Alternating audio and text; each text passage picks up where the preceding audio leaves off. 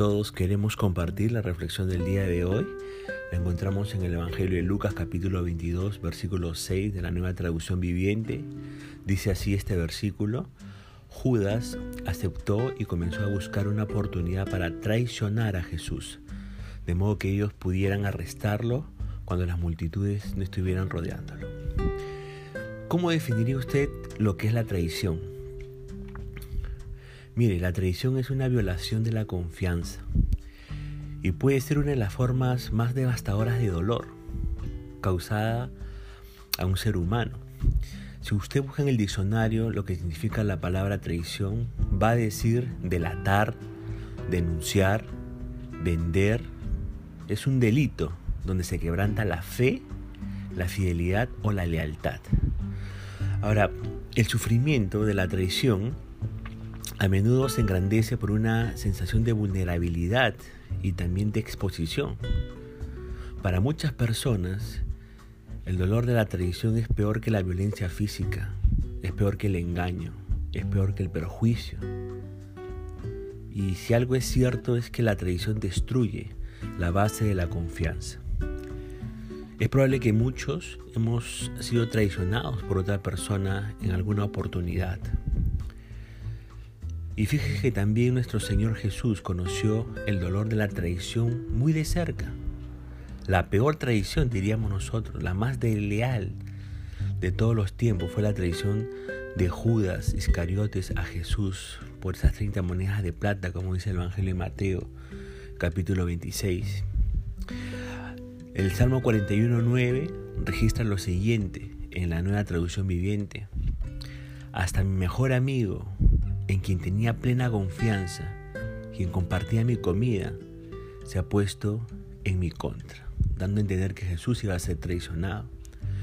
Pero Jesús no fue vengativo, ni se amargó o se enojó, todo lo contrario. Después de recibir el beso del traidor, Jesús trató a Judas como amigo, ahí en este Evangelio de Mateo capítulo 26. Pero Jesús no fue el único personaje que que fue en cierta manera traicionado. El rey David no fue ajeno a la traición.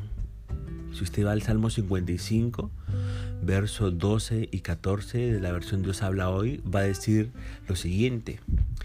No me ha ofendido un enemigo, lo cual yo podría soportar, ni se ha alzado contra mí el que me odia, de quien yo podría esconderme. Ha sido tú, mi propio camarada, mi más íntimo amigo, con quien me reunía en el templo de Dios para conversar amigablemente, con quien caminaba entre la multitud. David también fue traicionado.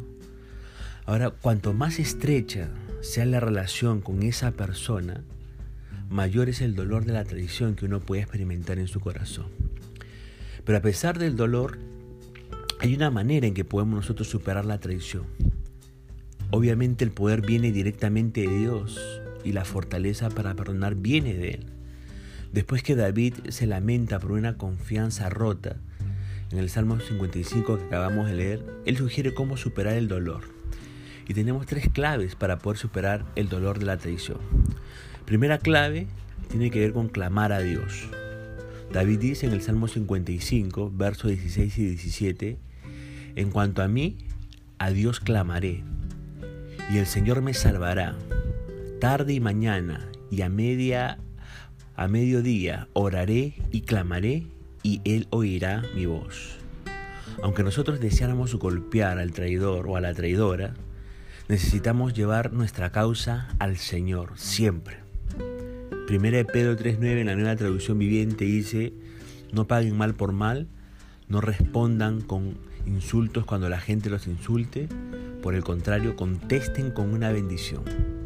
A esto los ha llamado Dios y Él los bendecirá por hacerlo. Entonces, primera clave, clamemos al Señor si es, que hemos sido traicionados. Segunda clave, recordar el ejemplo de Jesús.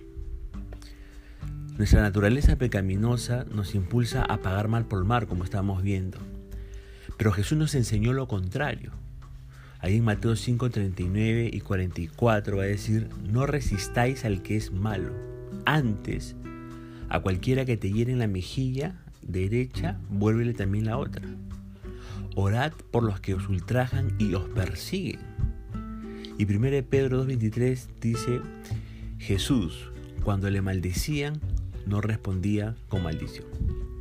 Debemos conformarnos al ejemplo de Jesús y no devolver insulto por insulto, incluido cuando se trate de la traición.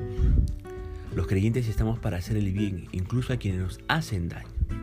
Ahora recuerde que esto no significa que no se debe buscar la justicia penal adecuada en casos de abusos o de violaciones comerciales, etc. Sin embargo, la búsqueda de esa justicia no debe estar motivada por un deseo de venganza. Tercera clave para poder nosotros este, superar la amargura y la traición, perdonar a quien nos traicionó. Esa es otra poderosa clave, ¿no? Y, y esa capacidad nos la puede dar Dios, la de poder perdonar a los traidores. En Lucas capítulo 23, verso 34, Jesús decía, Padre, perdónalos porque no saben lo que hacen. Y si Jesús pudo perdonar, creo que también nosotros podemos perdonar. La palabra perdón incluye la palabra don. Cuando elegimos perdonar a alguien, realmente le damos a esa persona un regalo.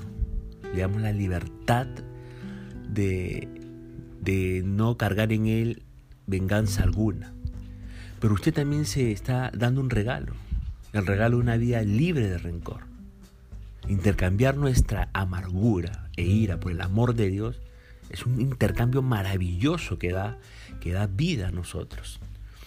Jesús nos enseñó en Mateo 5:44 que amar a nuestro prójimo tiene que darse una realidad y tiene que, tenemos que amarle como a nosotros mismos. Y ese, ese mandato debe ser proactivo. Por eso él dijo en este versículo, Amad a vuestros enemigos, bendecid a los que os maldicen, haced bien a los que aborrecen y orad por los que os ultrajan y os persiguen. Sin duda, querido amigo y hermano, es extremadamente difícil perdonar a una persona que ha traicionado nuestra confianza.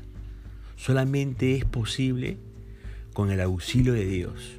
Solamente es posible con el recurso de Dios. Solamente es posible con la fuerza y la fortaleza de Dios el poder perdonar a una persona que ha traicionado nuestra confianza. Ahora, solamente aquellas personas que han experimentado el amor de Dios, que lo han hecho realidad en su vida, entienden lo que significa ser amado incondicional e inmerecidamente. Solo con la ayuda del Espíritu de Dios podemos nosotros amar y orar por aquellos que buscan hacernos daños o nos han traicionado. Romanos capítulo 12, verso 14 al 21 va a decir, bendigan a quienes los persiguen, no los maldigan, sino pídanle a Dios en oración que los bendiga. Nunca devuelvan a nadie mal por mal, hagan todo lo posible por vivir en paz con todos. Queridos amigos, nunca tomen venganza, dejen que se encargue la justa ira de Dios pues dicen las escrituras, yo tomaré venganza, yo les pagaré lo que se merecen, dice el Señor. En cambio, si tus enemigos tienen hambre, dales de comer, si tienen sed, dales de beber. Al hacer eso, amontonarás carbones encendidos de vergüenza sobre su cabeza. No dejen que el mal los venza, más bien venzan el mal haciendo el bien. Hay tres claves para que nosotros podamos quitar el dolor de nuestro corazón cuando hemos sido traicionados. Pero, ¿qué hacer si somos nosotros los que hemos traicionado la confianza de otra persona. Tres cosas muy rápidas que tenemos que hacer si nosotros hemos sido los traidores. La primera, pedirle perdón primeramente a Dios y luego de pedirle perdón a Dios, pedirle perdón a esa persona que hemos traicionado. En segundo lugar, hay que recobrar la confianza perdida con acciones concretas. Si hay que hacer cosas para recobrar esa confianza. Una de esas es empezar a ser fiel, otra es cumplir las cosas que le prometemos a esa persona. ¿Para qué? Para poder recobrar esa confianza que hemos traicionado. Y en tercer y último lugar, hay que ser comprensivo con la persona que hemos herido. ¿no? Hay que comprenderla si esa persona está enojada, tiene razón. Hay que tenerle paciencia hasta que ella pueda pasar todo este proceso de dolor que ha sufrido por la traición nuestra. ¿ok? Ahora, si usted ha sufrido el dolor de la traición por una persona muy cercana a usted, ya sabe lo que tiene que hacer. Ya sabe lo que tiene que hacer. Recuerde que en un futuro, cuando los cristianos seamos perseguidos, compartí un devocional pasado que quienes nos, iban a entregar a nuestros, a nuestros, a nuestros perseguidores iban a ser nuestros amigos y vecinos, nuestros familiares y parientes muy cercanos. Y es muy probable que en el futuro experimentemos traición por parte de estas personas. Pero ya sabemos cómo tenemos que actuar, ¿verdad? Interioricemos esta palabra, aprendámosla y vivámosla. Que Dios te bendiga.